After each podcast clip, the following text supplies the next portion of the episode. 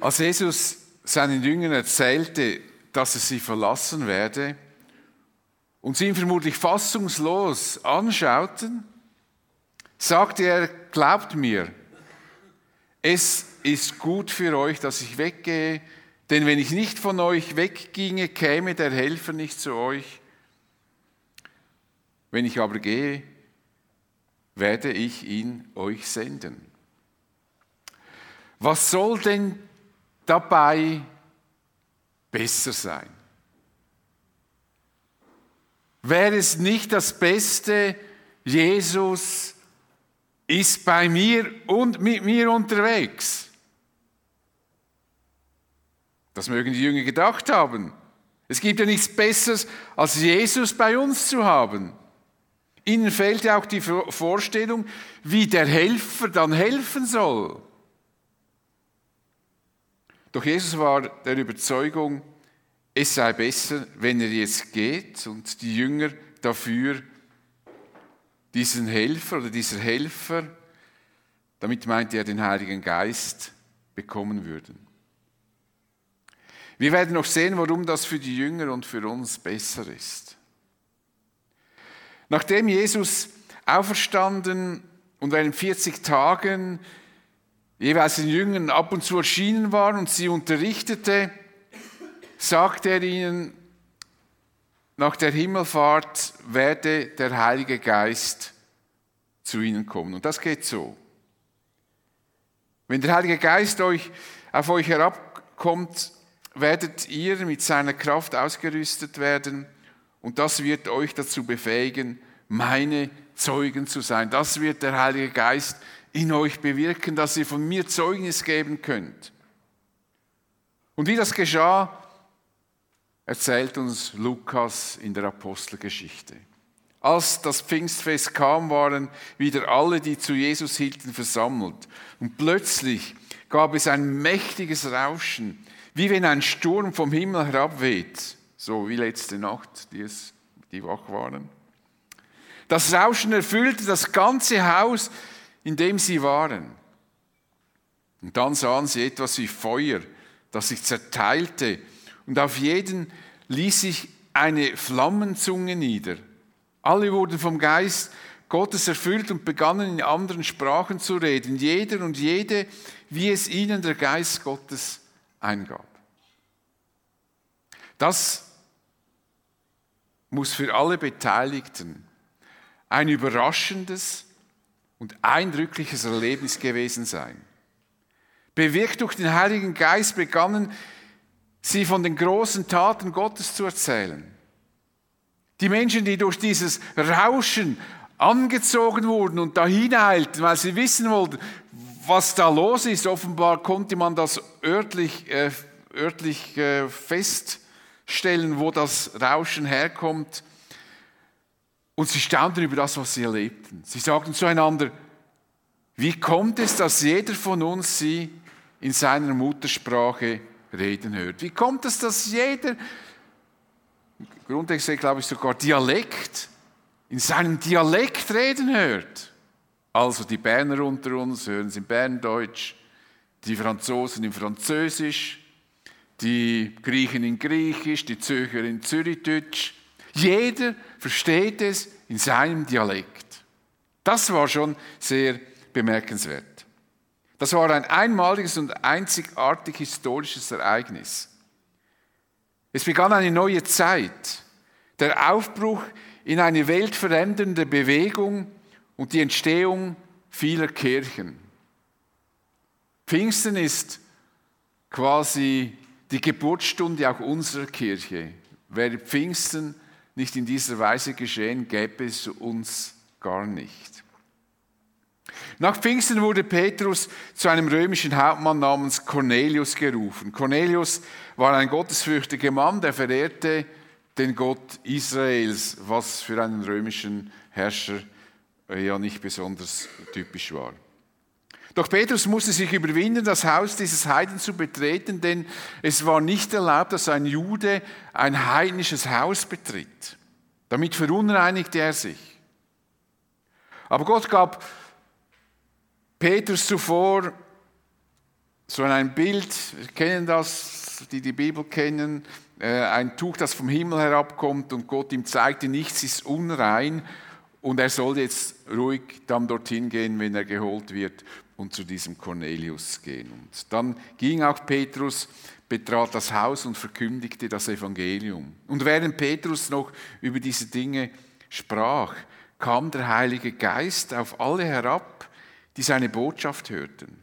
Die Gläubigen jüdischer Herkunft die Petrus nach Caesarea begleitet hatten, waren außer sich vor Verwunderung, dass die Gabe Gottes, der Heilige Geist, auch über Nichtjuden ausgegossen wurde. Das konnten sie sich bis dahin gar nicht vorstellen. Denn sie waren der Meinung, Jesus sei nur für das jüdische Volk gekommen.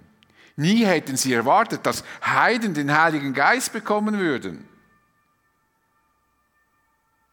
Und sie erkannten das, dass sie den Heiligen Geist bekamen, weil etwas Ähnliches wie an Pfingsten geschah.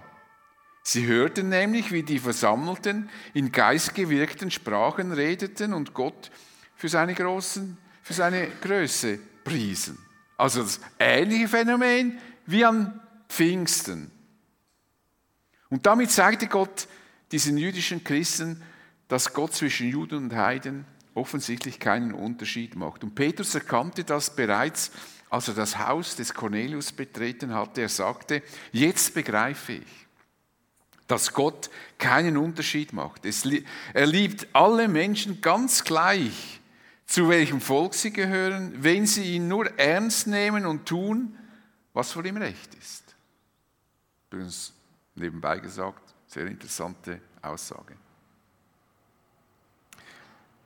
Bei Cornelius kamen keine Feuerzungen von oben, aber sie sprachen in einer geistgewirkten Sprache. Und wenn wir diese Texte in der Apostelgeschichte lesen, könnte dem einen oder anderen die Frage hochkommen, habe ich den Heiligen Geist? Denn so etwas ist mir noch nie passiert. Und so etwas habe ich vielleicht noch, noch gar nie überhaupt je erlebt. Denn die wenigsten von uns hatten ein solches Erlebnis, als sie ihr Leben Jesus anvertrauten, wie Cornelius und wie die Jünger. Natürlich gibt es unter uns Leute, die in geistgewirkten Sprachen sprechen können, aber meistens kam das auch nicht gleich in diesem Moment, als sie sich Jesus zuwandten. Und so könnte die Frage uns doch beschäftigen, wenn das in der Apostelgeschichte doch so eng miteinander verbunden ist und ich das nicht erlebt habe, ob ich dann wirklich den Heiligen Geist in mir habe oder nicht.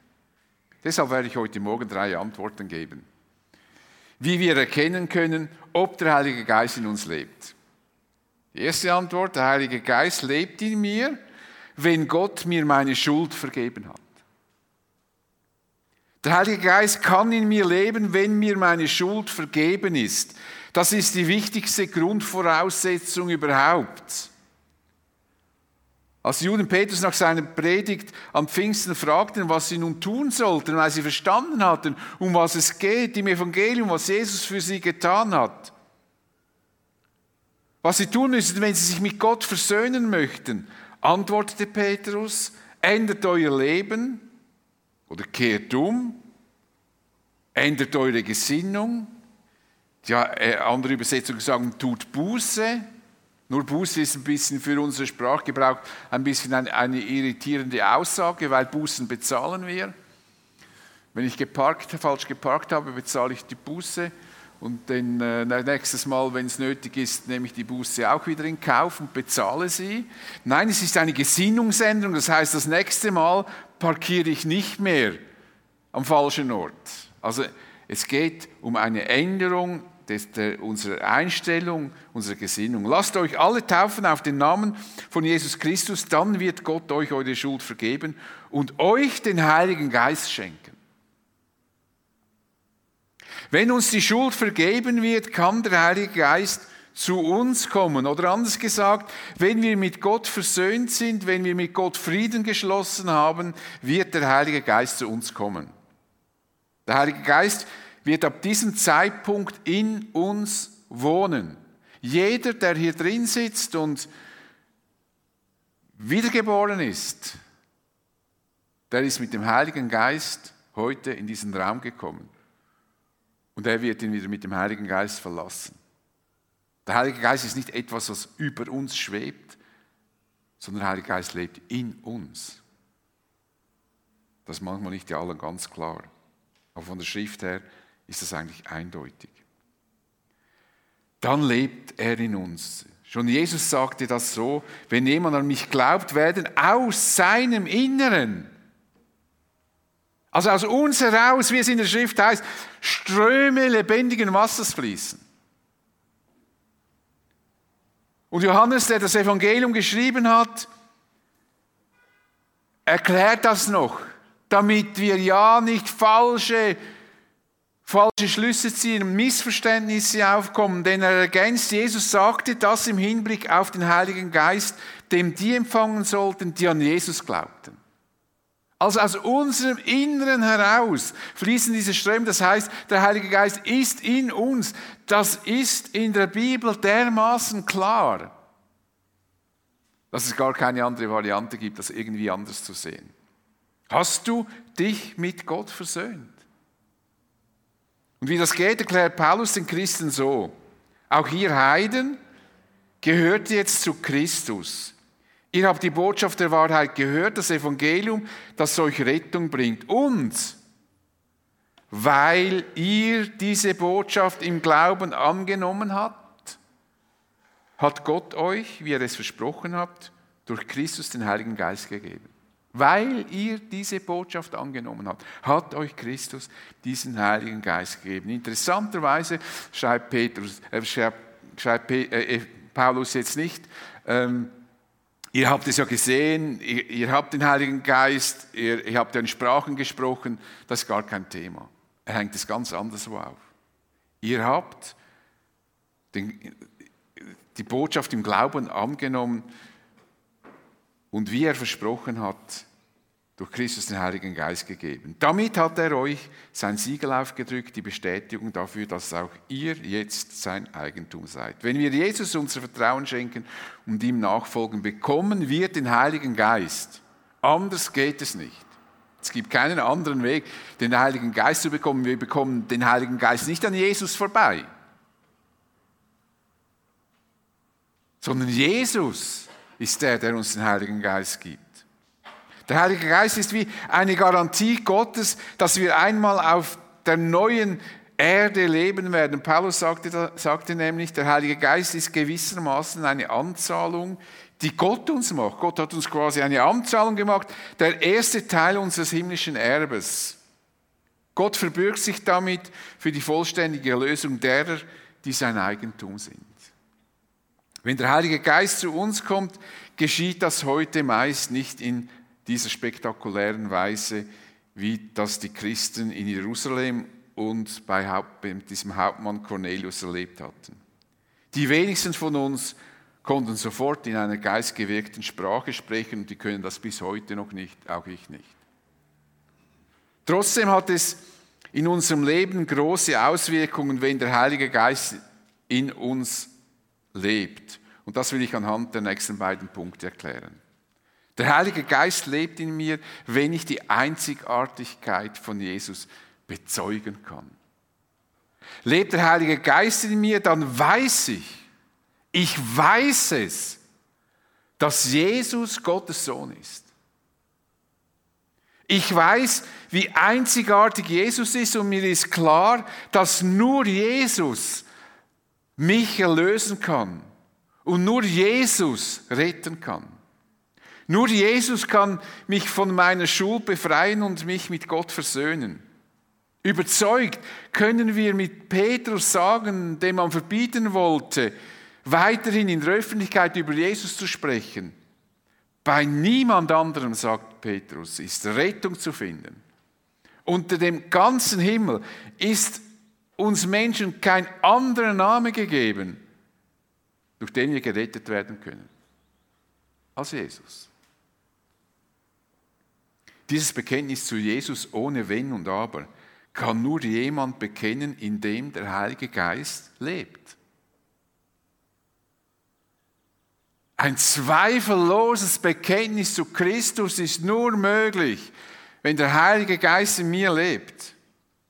Es sind nicht übersinnliche Fähigkeiten oder geistliche Gaben, die uns die Gewissheit geben können, dass der Heilige Geist in uns lebt. Nein, es ist das Bekenntnis zu Christus als dem einzigen Gott, der uns durch seinen Tod und seine Auferstehung für Zeit und Ewigkeit rettet.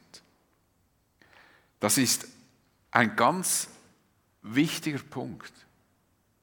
Oft sind wir versucht, an übernatürlichen Phänomenen festzumachen, ob der Heilige Geist in mir lebt. Und manche zweifeln daran, weil sie das nicht machen, weil sie das nicht erleben. Sie können keine Wunder tun, sie können nicht in Zungen reden, sie können nichts Übersinnliches tun.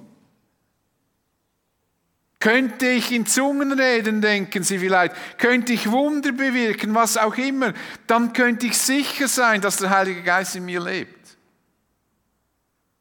Die Sehnsucht nach solchen Erfahrungen kann unglaublich stark werden, weil wir denken, dann würde, unser, unser Gewiss, dann, dann würde uns Gewissheit und Ruhe geschenkt werden. Aber das ist ein Irrtum und ein Irrweg. Als Paulus den Christen in Korinth über den Umgang mit geistlichen Gaben in der Gemeinde geschrieben hatte, klärte er zuerst die Frage, wie man überhaupt feststellen kann, ob jemand den Heiligen Geist hat oder nicht. Man hat über Jahre weg in unseren Kreisen nur über die geistlichen Gaben gesprochen, aber nie, fast nie über das, was Paulus einführend gesagt hat. Und das ist eigentlich das Entscheidende. Denn Paulus wusste, dass geistliche Gaben nach dass geistige Gaben auch aus anderen Quellen kommen können und sie nicht zwingend von Gott bewirkt sein müssen. So sagte Jesus, es werde einmal Menschen zu ihm kommen und sagen, Herr, Herr, haben wir nicht in deinem Namen prophetisch geredet, in deinem Namen Dämonen ausgetrieben und in deinem Namen viele Wunder getan? Diese Leute waren fähig, beachtliche, übersinnliche Taten zu vollbringen und wir würden eigentlich sagen, ja, das kann nur ein Mensch, der den Heiligen Geist hat. Doch Jesus beeindruckte das nicht. Er antwortete ihnen, ich habe euch nie gekannt. Ihr seid nicht zu mir gekommen, ihr habt lediglich meinen Namen verwendet. Ich sage nicht, dass ihr das nicht getan habt, aber das war nicht in Zusammenhang, in Verbindung mit mir. Und wer nicht mit Jesus in Verbindung steht, kann den Heiligen Geist nicht haben, egal wie beeindruckende Handlungen jemand bewirken kann. Deshalb klärt Paulus, bevor er sich den geistlichen Gaben zuwendet, es war ein Durcheinander in Korinth, jeder wollte geistlicher sein als der andere. Und er sagte zuerst, wie man erkennt, ob jemand den Heiligen Geist hat. Und er schreibt, Niemand, der unter der Leitung von Gottes Geist redet, wird jemals sagen, Jesus sei verflucht.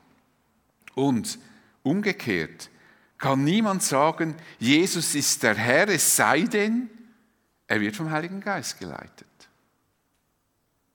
Keiner wird Jesus verfluchen, der den Heiligen Geist hat. Das leuchtet uns vielleicht noch ein. Aber auch niemand wird Jesus als den Herrn bekennen können, wenn er den Heiligen Geist nicht hat. Das ist wirklich sehr beeindruckend und bemerkenswert. Jesus als Herrn bekennen, damit meint Paulus nicht einfach ein Lippenbekenntnis, so wie das halt im christlichen Abendland ist. Ja, wir sind ein christliches Land und wir, wir wissen alle von Jesus. Es ist das Bekenntnis zu diesem einzigartigen Gott. Wer Jesus als Herrn bezeugt, der bekennt, dass Jesus keine religiöse Variante ist, die vielleicht durch Buddha, Krishna, Mohammed oder wie all diese Gottheiten heißen mögen, ersetzt werden könnte. Jesus als Herr bekennen bedeutet, dass man weiß, dass Jesus der einzige wahre Gott ist. Ohne Wenn und Aber. Neben ihm gibt's gibt es niemand, der mächtiger wäre. Es gibt keinen anderen Gott, der uns retten könnte, was wir eben auch in einem Lied so deutlich gesungen haben. In unserem christlich geprägten Land sprechen noch viele Menschen von Jesus. Sie sagen sogar, sie würden an Jesus glauben. Sie seien Christen. Doch wenn man genauer hinhört und nachfragt, merkt man oft, dass für sie Jesus einfach eine wichtige Person ist. Aber er ist für sie nicht der einzige wahre Gott. Sie sagen, ja, für die anderen ist es halt Buddha, der sie zur, zur Seligkeit bringt und für die anderen ist es halt Mohammed. Diese Menschen haben den Heiligen Geist nicht. So hart das tönt. Denn wenn sie ihn haben, dann wissen sie, dass Jesus der einzige und einzigartige Gott ist und nur bei ihm es Erlösung gibt.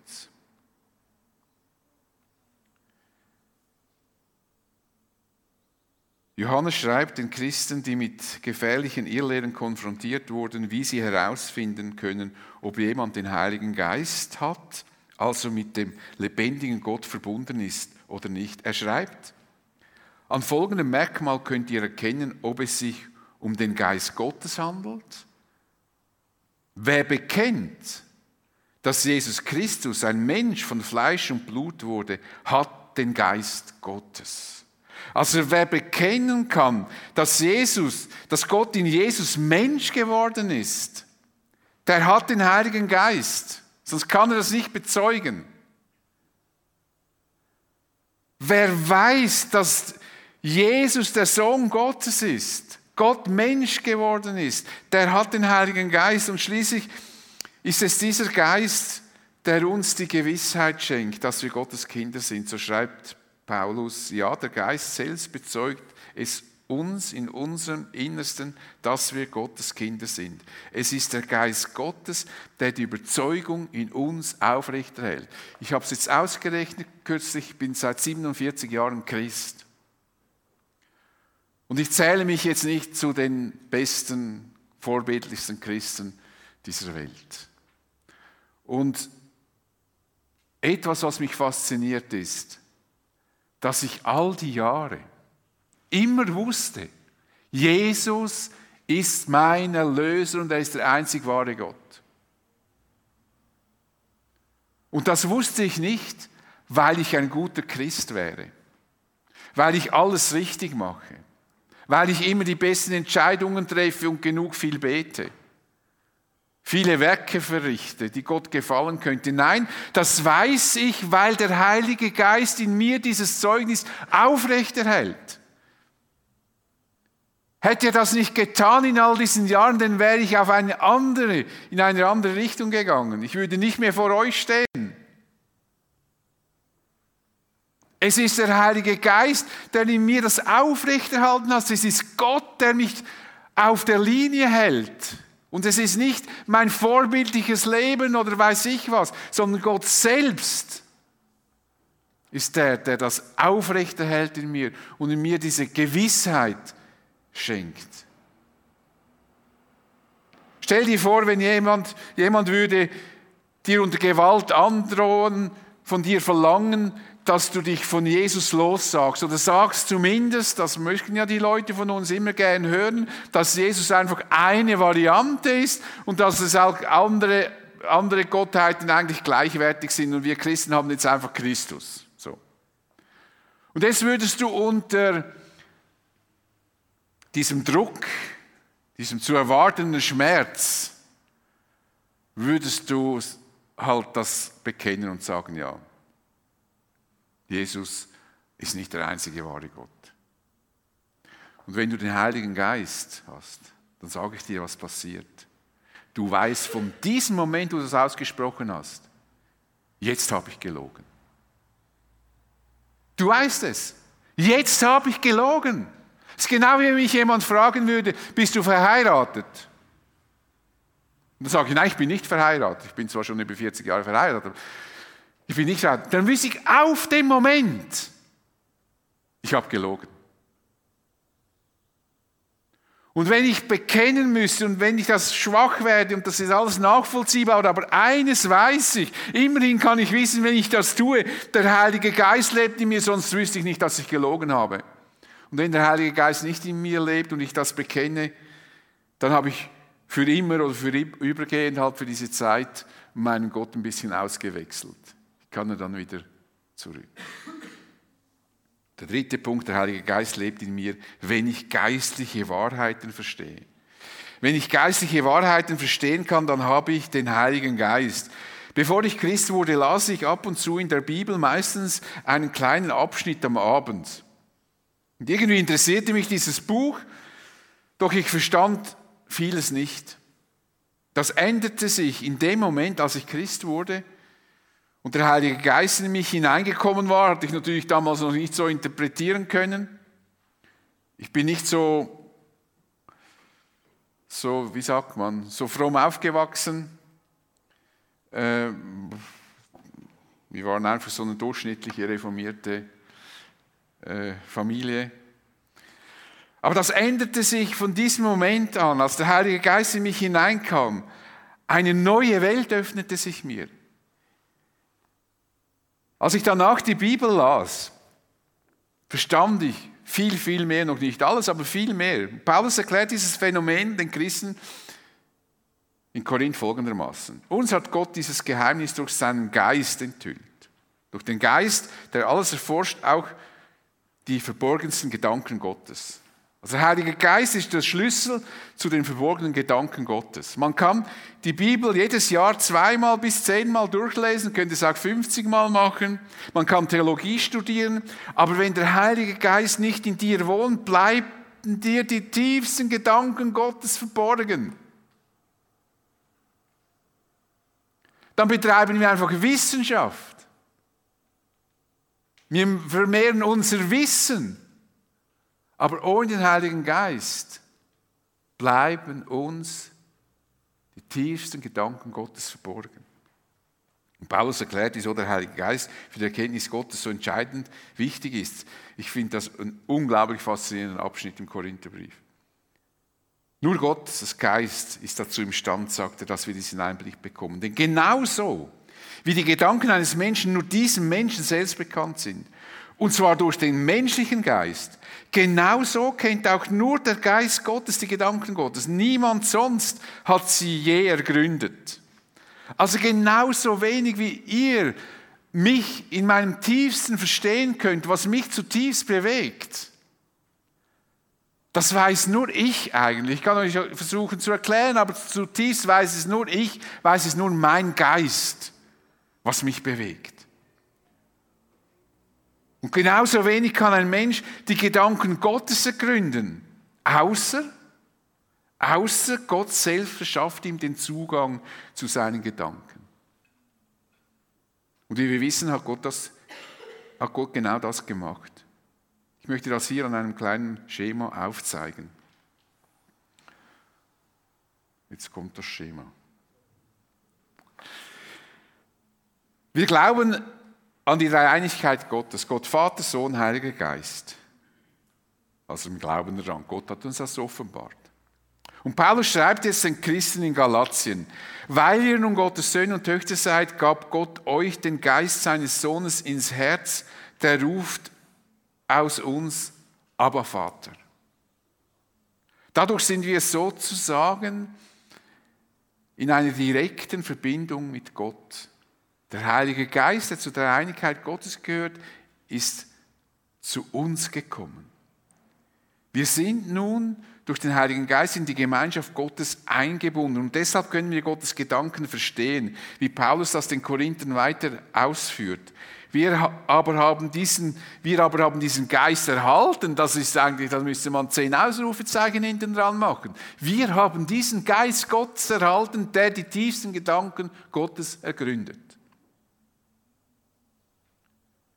Den Geist, der von Gott kommt, nicht den Geist der Welt. Darum können wir auch erkennen, was Gott uns in seiner Gnade alles geschenkt hat. Der Geist Gottes lebt also in uns und dadurch bekommen wir die tiefe Einsicht in Gottes Gedanken und seine Absichten.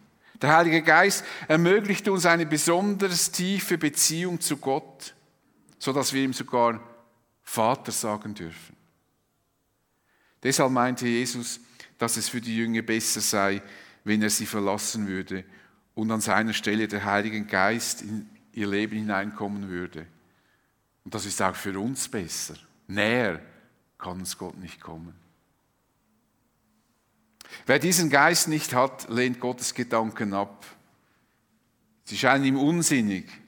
Paulus schreibt, ein Mensch, der Gottes Geist nicht hat, lehnt ab, was von Gottes Geist kommt. Er hält es für Unsinn und ist nicht in der Lage, es zu verstehen, weil ihm ohne den Geist Gottes das nötige Urteilsvermögen fehlt. Diesen Menschen fehlt die geistliche Logik. Denn wir müssen, wie Kritiker oft gerne behaupten, unseren Verstand als Christen nicht abgeben. Im Gegenteil, unser Verstand wird erweitert. Wir können in göttlicher Logik denken. Und weil ich den Verstand behalte und keine Gehirnwäsche über mich ergehen lassen muss, kann ich problemlos verstehen, wie Menschen denken, die den Heiligen Geist nicht haben. Ich kann doppelspurig denken. So ist es mir möglich, die Menschen zu verstehen, die den Heiligen Geist nicht haben, weil ich selbst weiß, wie ich denken würde, wenn ich den Heiligen Geist nicht hätte. Ist für mich kein Problem. Ich denke dann oft, ja, wenn ich nicht Christ wäre, würde ich das auch so sehen. Wenn ich nicht Christ wäre, würde ich auch so denken. Ich kann das völlig nachvollziehen. Ich kann aber genauso gut verstehen, was Gott uns sagen will, weil ich durch den Heiligen Geist Gottes Gedanken verstehen kann und die geistliche Logik kenne. Deshalb schreibt Paulus, wer hingegen den Geist Gottes hat, ist imstande, über alle diese Dinge angemessen zu urteilen, während er selbst von niemandem, der Gottes Geist nicht hat, zutreffend beurteilt werden kann. Weil der andere gar nicht verstehen kann, weil er diese Einsicht, diese, diese diese geistlichen Fakten gar nicht kennt. Wenn ich die Bibel verstehen kann, das heißt nicht, dass ich für alles eine Erklärung haben muss und sofort alles klar ist. Es ist aber so, wenn mir die Wahrheiten und die Zusammenhänge aufgezeigt werden, dann kann ich sie verstehen. Und zwar nur deshalb, weil der Heilige Geist in mir wohnt. Deshalb schrieb Johannes, wir stammen von Gott und der Gott kennt, hört auf uns, während der, der nicht von Gott stammt, nicht auf uns hört. Daran könnt ihr erkennen, ob wir es mit dem Geist der Wahrheit zu tun haben oder mit dem Geist des Irrtums und der Lüge. Also, wenn du die geistlichen Wahrheiten verstehst, wenn dir das nicht unsinnig erscheint, was in der Bibel steht, dann hast du den Heiligen Geist. Also die Frage, habe ich den Heiligen Geist? Drei Aspekte habe ich aufgezeigt, die alle, da, die alle zutreffen, wenn ich den Heiligen Geist habe. Der Heilige Geist lebt in mir, wenn mir meine Schuld vergeben ist. Und der Heilige Geist lebt in mir, wenn ich die Einzigartigkeit von Jesus bezeugen kann, ohne Wenn und Aber. Und der Heilige Geist lebt in mir, wenn ich geistliche Wahrheiten verstehe. Nun kannst du selber beurteilen, ob, Heilige, ob du den Heiligen Geist hast, ob der in dir lebt oder nicht. Wenn du ihn nicht hast, wenn du denkst, er lebt nicht in mir, weil für mich ist Jesus immer noch eine Person mit vielen Fragezeichen und ich weiß nicht, ist er besser als Buddha oder weiß ich wer, Wenn du ihn nicht hast, dann befolge das, was Petrus sagte, kehre um und glaube an Jesus Christus. Jesus sagte, wenn jemand mich liebt, wird er sich nach meinem Wort richten, mein Vater wird ihn lieben und wir werden zu ihm kommen und, das finde ich einfach, einfach sensationell, und bei ihm wohnen. Gott wohnt in dir bete mit uns. Vater, wir können es fast nicht begreifen, was die Bibel uns bezeugt in Bezug auf den Heiligen Geist. Dass du in uns wohnst, dass du uns dermaßen nahe bist, dass du in uns das Zeugnis aufrechterhältst, dass du der wahre Gott bist, dass wir das wissen können dass uns das dermaßen klar ist, das ist nicht, weil wir fromm leben, weil wir viele gute Taten tun, sondern es ist einzig und allein, weil dein Geist in uns dieses Zeugnis aufrechterhält. Und ich danke dir für dieses große Privileg und die Geborgenheit, die du uns auch damit schenkst. Amen.